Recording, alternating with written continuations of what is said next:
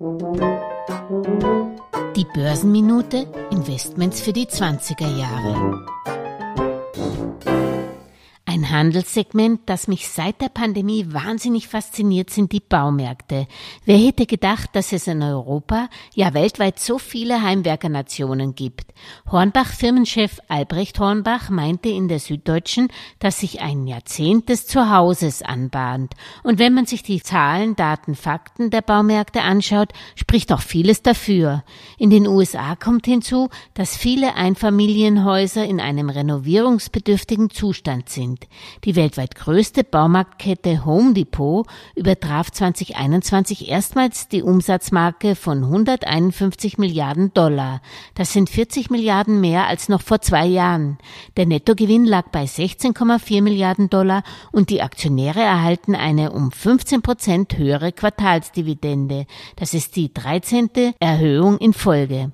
Soweit so gut. Heuer könnte sich das Wachstum ein wenig abschwächen, rechnet der Konzern. Ein Jammern auf hohem Niveau bei Home Depot. Der Do-it-yourself-Boom hält nämlich an. Insgesamt lassen die Heimwerker in den Märkten in Übersee 900 Milliarden Dollar im Jahr liegen. Die Frage ist nur, ob man bei dem Aktienpreis noch einsteigen sollte. Die Aktie ist in den letzten drei Jahren nämlich um über 51 Prozent gestiegen und dies trotz Kurskorrekturen seit Jahresbeginn von über 25 Prozent. Das Kursgewinnverhältnis liegt noch bei knapp 20.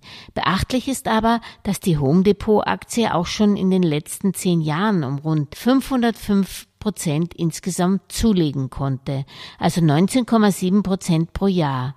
Wer auf Home Depot gebaut hat und vor zehn Jahren 10.000 Euro investiert hätte, dürfte sich heute über rund 60.500 Euro freuen. Dazu gab es noch nette Ausschüttungen für die Anteilsscheinbesitzer.